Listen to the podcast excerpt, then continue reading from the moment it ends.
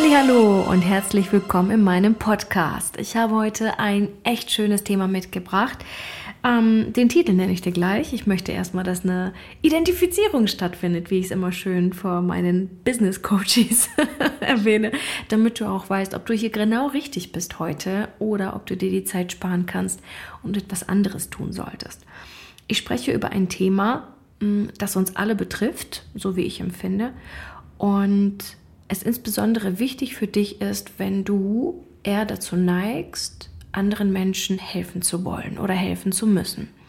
Denn natürlich ist nicht jede Person so ambitioniert und möchte ständig anderen Menschen helfen, aber so 95 Prozent der Leute, die um mich herum sind, zähle ich zu den sogenannten Helferpersönlichkeiten. Das sind Menschen, meistens Frauen, die ein ausgeprägtes, sagen wir mal, Helfersyndrom haben. So haben Sie es vielleicht schon mal häufiger gehört.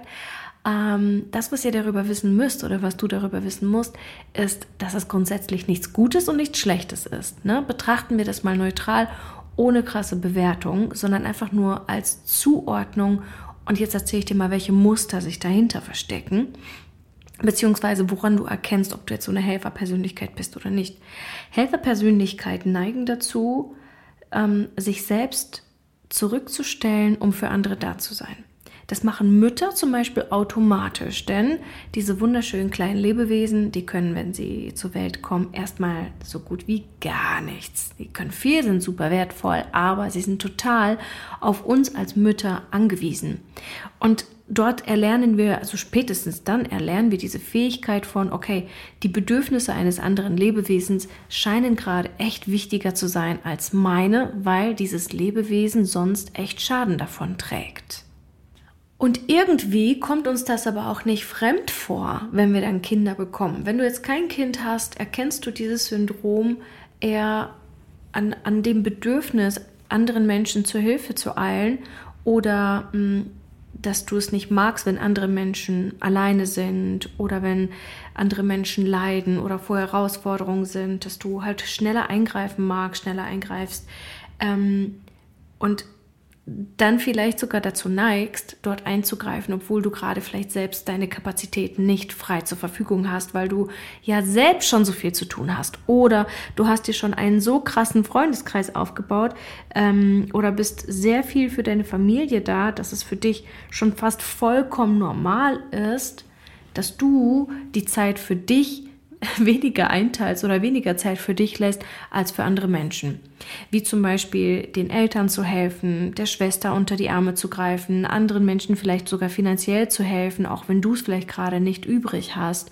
Oder ähm, ja, ich glaube, du kannst dich hier schon ganz gut identifizieren. Ne?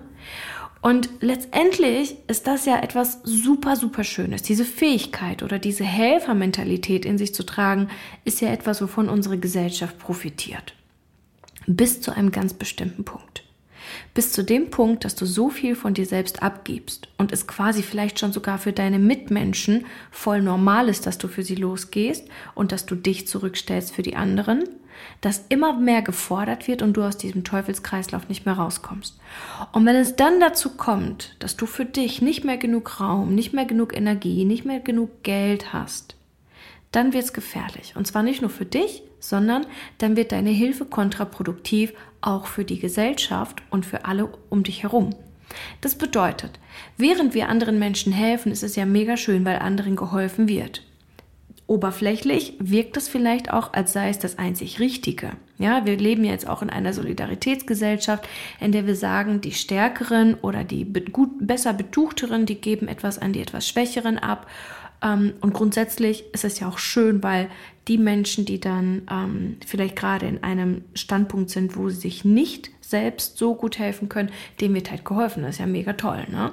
Weil jeder von uns kann mal in so eine Misslage geraten. Aber nicht jeder von uns ist auch wirklich so einer Misslage ausgesetzt ähm, oder ausgeliefert. Und ich denke, dadurch, dass wir einen Grundsatz daraus machen, dass wir uns gegenseitig helfen sollten, hinterfragen wir nicht, was wir vielleicht für einen Schaden dabei zufügen. Und zwar nicht nur uns selbst, sondern auch die Menschen in, unserer, in unserem Umfeld und auch in unserer Gesellschaft. Denn was daraus entstanden ist, ist, dass es ganz normal ist, dass Menschen beginnen, sich aufzuopfern damit es anderen besser geht. Und wenn das passiert, dann entsteht in dieser Person, die ja eigentlich nichts mehr von sich selbst übrig zu geben hat und sich bereits aufopfert. Aufopfern ist immer das, wenn du über deinen eigenen Durst quasi jemand anderen, okay, das ist ein blödes Beispiel mit über den Durst, aber wenn du, ähm, obwohl du nichts mehr abzugeben hast, jemand anderes etwas abgibst, dann ist das ein Aufopfern. Du hast selbst nicht genug, du lebst selbst schon im Mangel und gibst dein letztes Hemd noch an jemand anderes ab. Das ist Aufopfern. Und durch diese Aufopferungsgesellschaft, in der wir mittlerweile stecken, entsteht halt neuer Mangel und der ist in dir. Denn wie viele Mütter kenne ich, die anderen Menschen helfen wollen, gerne helfen, auch ihren Kindern immer wieder overdelivern, overdelivern und dann am Ende des Tages keine Kraft mehr haben für sich selbst und damit auch nach einer Zeit keine Kraft mehr für ihre Kinder. Dann beginnen sie ihre Kinder zu vernachlässigen, ihre Kinder ungeduldig anzuschreien oder sie haben nicht mehr die Kapazitäten, um mit ihnen zu spielen und dadurch erschaffen sie in der Gesellschaft neuen Mangel.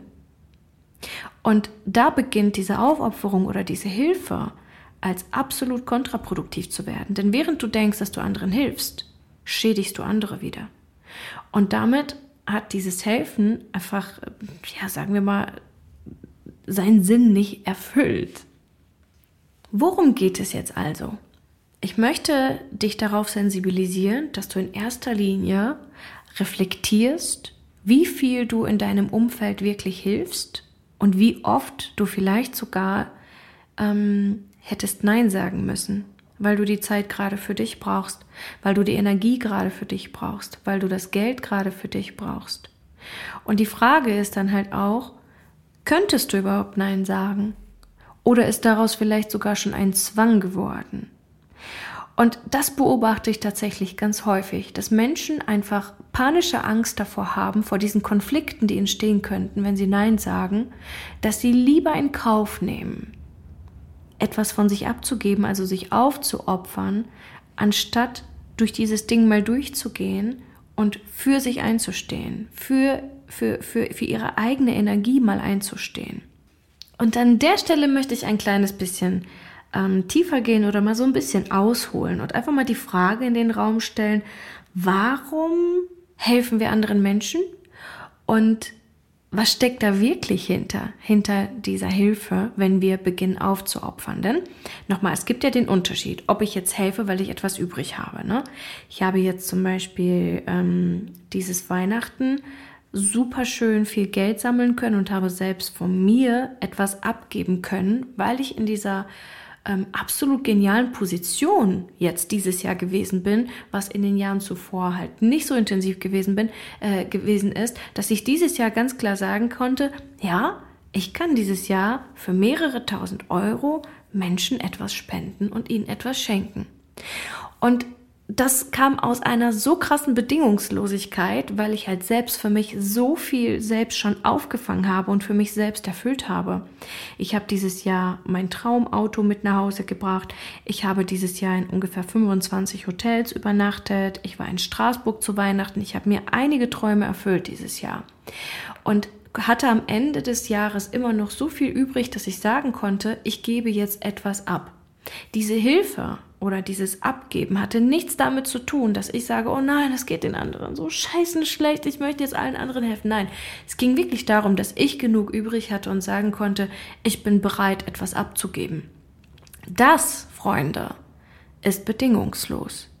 Weil ich, selbst wenn diese Menschen es nicht zu schätzen wüssten, es mir scheißegal wäre. Weil das, was ich abgegeben habe, aus absoluter Überfülltheit kam. Es kam aus absoluter Fülle. Und was auch jetzt gerade, was ich jetzt gerade auf finanzieller Ebene beschreibe, das passiert dann halt auch auf emotionaler Ebene. Ich kann für meinen Partner oder für meine Familie nicht vollends da sein, wenn ich selbst im Mangel bin.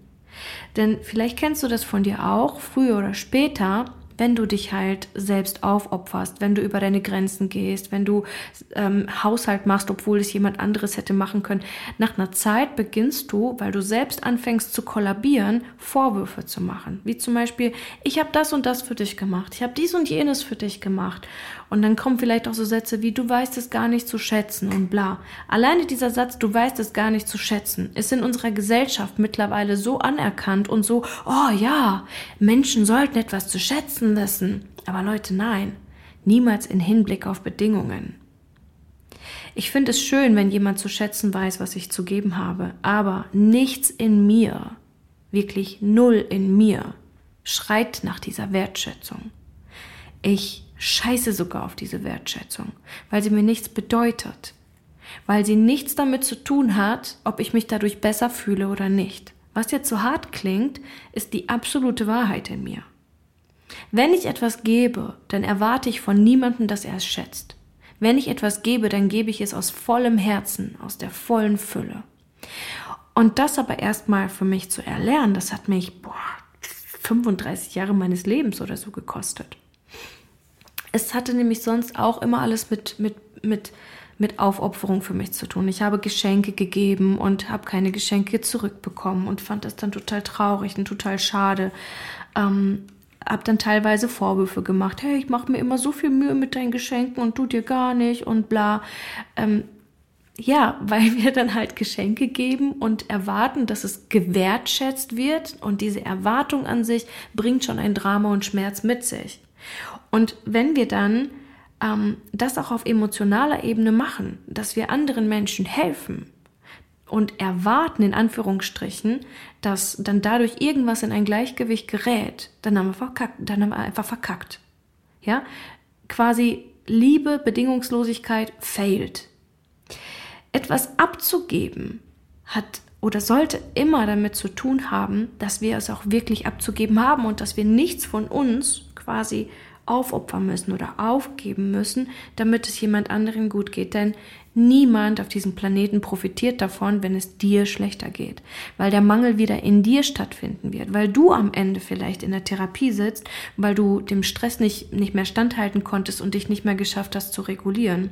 Oder weil du vielleicht einen Mangel in deinem Kind ähm, angestellt hast oder in deinem Partner angestellt hast, aus deinem eigenen Mangel heraus, dadurch eine Bedingung entstanden ist, wo wieder Schmerz entsteht. Also bitte, lass uns doch bitte darüber reden oder einfach ein Mindset aufbauen in dieser grundsätzlichen Gesellschaft, dass jeder sich um sich selbst kümmern sollte. Und dass es anerkannt wird und dass das nichts mit Egoismus zu tun hat, sondern insbesondere damit, dass dieser Mensch die Verantwortung für sich so hart in die Hand nimmt, dass er sich um sich selbst kümmert.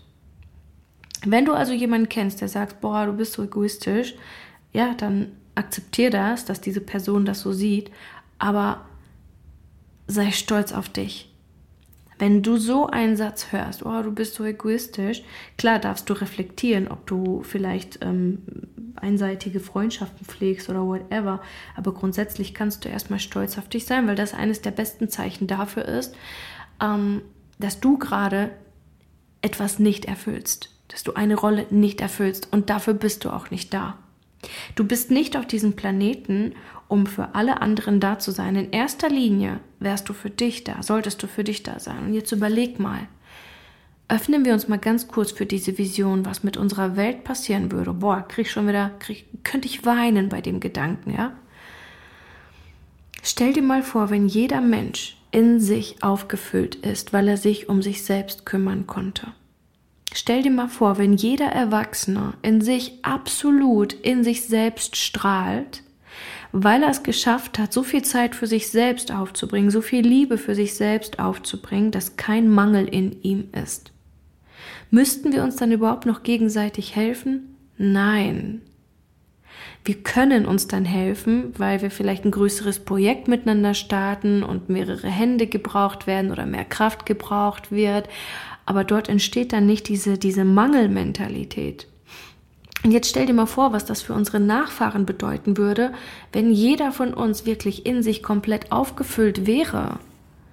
Wenn jeder von uns die Fähigkeit hätte, sich zu regulieren, in Ruhe zu kommen, wenn jeder die Fähigkeit hätte, so viel Geld für sich zu erwirtschaften, dass er nie wieder Hunger leiden müsste, wenn jeder von uns die Fähigkeit hätte, in Gesundheit zu leben, damit niemand ihn mit einem Rollator von rechts nach links schieben müsste, sondern weil wir einfach gesund bis in unser Lebensende sind. Wie schön wäre das denn? Und das ist das, was ich grundsätzlich anstrebe. Und wenn dir das schwerfällt, andere auch oder anderen ihre Lektionen zu lassen, weil du das Gefühl hast, boah, die leiden, die schaffen es nicht ohne mich, darfst du dir deine eigenen Themen anschauen. Und so schmerzhaft das jetzt auch klingt, für mich war das auch ein echt krasser Prozess. Und das Thema, das dahinter liegt, wenn du es nicht stehen lassen kannst, ist in den meisten Fällen, dass du nicht vertraust, dass diese Göttlichkeit in dem anderen Menschen genauso drin ist wie auch in dir. Und letztendlich ist es häufiger auch ähm, einfach dieses nicht aushalten können, dass jemand anderes leidet. Und ich weiß, dass es schwer ist, insbesondere wenn es um das Thema ähm, Kinder geht. Und ich bin auch absolut Freund und Fan davon, Kinder zu schützen. Und ich meine damit jetzt auch nicht, lass jedem Kind hier an Herd packen und der muss nicht geschützt werden. Wir sprechen hier jetzt reinweg über, über erwachsene Menschen, die teilweise nicht geschafft haben, für sich selbst einzustehen, weil sie immer jemanden hatten, der ihnen die ganzen Kack abgenommen hat. Und das sollten wir einfach nicht tun. Also wenn du dich selbst vielleicht gerade auch wiedererkennst als Helikoptermutter oder so, ne, die ihrem Kind sehr schnell Dinge abnimmt, wo das Kind dann irgendwann, ähm, ja, wenn, wenn wir es mal wirklich beim Namen nennen, nimmst du deinem Kind die Möglichkeit, ein Selbstwertgefühl aufzubauen, weil das Kind immer denkt, ah, meine Mutter übernimmt alles für mich, weil ich es nicht kann. Und das setzt sich irgendwann so krass als Muster fest, dass teilweise Kinder dann denken, wenn Mutter es mir nicht zutraut, ja, warum sollte ich es mir dann zutrauen? Und das muss aufhören. Also diese Traumatisierung muss aufhören, dass wir Kindern ständig sagen, ähm, das ist alles nicht so schlimm und, oder Backpfeifen verteilen oder so. Das ist für mich klar, dass das nicht passieren darf. Aber genauso schädlich ist dieses Helikopterdenken, dass wir unseren Kindern alles abnehmen und in jedem Moment ähm, versuchen, jeden Schmerz, den wir selbst in unserer Kindheit erfahren haben, abnehmen zu wollen. Weil vielleicht hat dein Kind gar nicht erst diese Herausforderung. Genauso wie mit den Menschen um dich herum. Vielleicht haben diese Menschen gar nicht die Schmerzen, die du denkst, die sie hätten. Wie häufig versuchen wir den Schmerz der anderen Menschen zu relativieren oder zu hemmen oder ihnen irgendwie zu helfen, und uns vorzumachen, dass es um sie geht, dass wir einfach nur helfen wollen. Aber wenn du mal dahinter blickst und das System des Menschen verstehst, dann wirst du feststellen, ich werde es gleich noch erklären, ne, wo, was ich damit meine. Aber du wirst feststellen, dass es gar nicht um die anderen geht. Es geht um dich. Es geht darum, dass du nicht aushältst, wenn jemand anderes leidet. Es geht darum, dass du dich erfüllt und erst ruhig fühlst, wenn es den anderen gut geht. Es geht darum, dass du selbst das Bedürfnis hast, dass es allen anderen gut geht. Es geht immer um dein Gefühl. Es geht immer um deine Kompensation dessen. Es geht immer um dich. Und deswegen ist das genauso Ego wie auch, dass du dich um dich kümmerst. Aber wenn du dich um dich kümmerst als allererstes und dann noch genug Kapazitäten übrig hast, um anderen zu helfen, dann gewinnst du auf allen Ebenen. Du gewinnst auf der mit dir selbst, Du gewinnst auf der Ebene für den anderen Menschen, auch weil du ihm die Eigenverantwortung oder die Möglichkeit gibst, Eigenverantwortung zu übernehmen und etwas zu lernen daraus. Und du gibst aus einer Bedingungslosigkeit heraus. Das bedeutet, die Kraft, die du rausgibst, sie ist sauber, sie ist rein, sie ist nicht an Bedingungen geknüpft, wie zum Beispiel Wertschätzung zu bekommen oder ähm, ja, dass sich dadurch in dir etwas verändert oder erfüllt. Und dieses gesamte Konzept möchte ich jetzt mal ganz kurz in einen riesen Ballon packen und ich möchte, dass, dass es einfach klar ist, dass dieser Ballon, den ich gerade angesprochen habe, von Aufopferung und Selbstpflege, nichts damit zu tun hat, ob du wirksam bist und in dieser Welt ähm, deinen Stempel mit drauf bringst, um diese Welt mit zu verändern und zu bereichern. Denn diese Wirksamkeit in dieser Welt oder dieses Bedürfnis, diese Welt mit verändern zu wollen oder mit, sagen wir mal, diese Welt mitzugestalten, das ist ein komplett neuer Ballon. Denn dieses Mitgestalten dieses Planeten und dieser Erde funktioniert halt auch erst mit dieser Art an Energie und Fülle und Kraft und Reinlichkeit, wenn du den ersten Ballon erstmal gemeistert hast, dass du für dich selbst da bist, dass du dich um dich selbst kümmerst. Und wie gesagt, wenn du Kinder hast oder wenn du jemanden kennst, der Kinder hat, ich empfinde es als absolut wichtig, dass wir in der Lage sind, unsere Bedürfnisse für unsere Kinder auch mal hinten anzustellen. Aber wir dürfen den Switch nicht verpassen dass diese Kinder auch eines Tages komplett selbstständig in dieser Welt überleben müssen. Wir dürfen den Switch nicht verpassen, dass es möglich sein muss, dass mein Kind Resilienz lernt für sich, ohne Druck, ohne Schmerz unsererseits, sondern weil Kinder es automatisch einfordern werden. Kinder wollen wachsen und wenn dein Kind einfordert, größer werden zu wollen, Dinge alleine machen zu wollen, dann unterstützt sie lieber, anstatt dass du ihnen das abnimmst. Und wenn du dann gleichzeitig auch schaffst, wieder für dich selbst einzustehen und vielleicht auch mal deinem Kind zu sagen, du pass auf, ich habe dich mega lieb und ich empfinde dein Bedürfnis als super, super wichtig. Aber ich habe gerade auch eins und ich würde mich freuen, wenn wir jetzt einen Weg finden, dass beide Bedürfnisse Platz kriegen. Und ich schwör's dir, kein Kind wird sagen, nee. ich habe die Erfahrung selbst mit meiner Tochter gemacht. Mir hat das super, super, mir ist das super schwer gefallen ähm, ihr meinen ganzen Schmerz äh, nicht zu ersparen, den ich gehabt hatte in meiner Kindheit. Ich war sehr viel alleine, ich war ein Schlüsselkind, ähm, ich bin mit einem Alkoholikervater groß geworden und so. Und dann später auch mit einem Stiefvater, der der sehr viel gemotzt hat. Und das hat sehr viele Traumata in mir als Erwachsene auch noch hinterlassen. Und ich hatte sehr lange dran zu knabbern. Und das alles wollte ich meiner Kleinen ersparen, auf Biegen und Brechen. Und wenn ich auch nur das Geringste von dem gefühlt habe, dass es passieren könnte meiner Tochter, ne? wie zum Beispiel, dass sie geäußert hat, dass sie sich alleine fühlt, oder ähm, wenn Aris dann mal, ähm, mal gemotzt hat oder so, dann war ich immer sehr, sehr, sehr nah dran an allererster Stelle diese Situation zu entschärfen. Und dabei bin ich aber nicht in die Fülle oder in die Liebe gegangen oder ins Verständnis, sondern als, aller, als allererstes in den Schutz. Den Schutz meiner Tochter, also meine Tochter zu schützen, aber aus der Intention, das kleine innere Kind in mir zu schützen, weil ich habe es als Kind ja erlebt. Aber was ist, wenn mein Kind heute schon so viel stärker ist, als ich es damals sein konnte? Und darauf dürfen wir auch vertrauen, dass das, was wir erlebt haben, nicht gleich bedeutet, dass die anderen das in genau dieser Intensität auch wahrnehmen. Und soll ich dir mal was sagen? Wir hatten ein Gespräch, Leia Ares und ich, und Leia sagte mir klipp und klar, du Mama, wenn du dich ständig einmischt, dann habe ich das Gefühl, dass du mir nicht zutraust, dass ich es selbst könnte. Und ich fing an zu weinen, weil ich dachte, wow, krass, wie weit bitte und wie stark ist dieses Kind und ich habe es einfach nicht gesehen. Ich habe es einfach nicht erkennen, erkennen können aus meinem eigenen Schmerz heraus, weil ich so sehr in meinem eigenen Schmerz war, dass ich ihr das ersparen wollte, dass ich nicht gesehen habe, wie krass sie eigentlich ist und dass sie dieses Problem gar nicht hat, die ich ihr versucht habe quasi aufzuzwängen. Und das passiert halt auch mit Erwachsenen. Dass wir denken, dass unsere, unsere Mitmenschen, unser Partner zum Beispiel oder andere Menschen, wir trauen ihnen häufig nicht zu, dass sie selbst dieses Learning gerade für sich ähm, wirklich meistern können, versuchen ihnen Dinge abzunehmen oder ihnen Dinge leichter zu machen und denken, wir helfen ihnen dadurch. Aber das, was wir meistens dadurch machen, ist, dass wir ihnen wirklich diese Fähigkeit und die Möglichkeit lassen, es für sich selbst meistern zu können. Und ohne Witz, ich bin mir so sicher, dass alle Menschen genau das, was ich bis hierhin gemeistert habe, dass das für jeden Menschen möglich ist.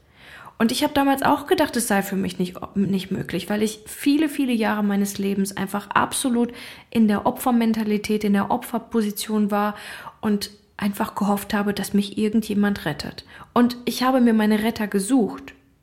Ich war so krass, dass ich immer jemanden hatte, der mir geholfen hat, quasi, ähm, wenn ich alleine war oder der für mich da war, wenn ich alleine war, der mir geholfen hat, wenn ich mal nicht weiter wusste und so weiter. Ich habe mir so eine schöne Armee drumherum aufgebaut, habe mich immer schön in die Opferposition gesetzt, damit Menschen mir helfen und habe gleichzeitig immer schön den Helden gespielt, um, andere, um anderen zu helfen. Und dadurch, dass ich anderen immer geholfen habe, habe ich mich selbst so vernachlässigt, dass ich dann selbst häufig einfach in die Opferposition gehen musste, weil ich keine Kraft hatte, um da rauszukommen. Und oh, das, ist, das ist der beschissenste Kreislauf, den wir uns selbst antun, können. Also wenn du dich dort drin wiedererkennst, bitte ich dich, also ob jetzt Opfer oder Held, bitte ich dich, dass du A, für dich weißt, wie krass geil und, und göttlich du bist. Und dass alle anderen es aber auch sind und dass sie es schaffen werden. Und dass du dieses Vertrauen wieder in sie findest, um sie loslassen zu können, um ihre Learnings selbst machen lassen zu können, damit du zu deiner Heldin aufsteigen kannst, damit du zu deiner Retterin werden kannst, um anderen dann vielleicht eher den Weg in ihre, in ihre eigene Heldenpersönlichkeit zu zeigen, anstatt ihnen die ganze Zeit alles abzunehmen. Das ist wie die Geschichte mit dem Superreichen, der an einem armen Menschen vorbeigeht und er hat zwei Möglichkeiten. Er kann ihm jetzt ähm, aus dem Laden nebenan einen Fisch kaufen oder aus dem Laden eine Straße weiter äh, ein Fischernetz, um ihm zei zu zeigen, wie er selbst fischen könnte. Ja? Wenn du also immer den anderen quasi den Scheiß abnimmst und ihnen ihre Lektion nimmst und ihnen immer nur hilfst und hilfst und hilfst und hilfst, dann kaufst du ihm quasi diese Fische.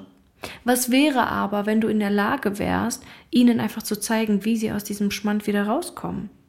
Und wie gesagt, natürlich erst, wenn du dich selbst aufgefüllt hast, ja?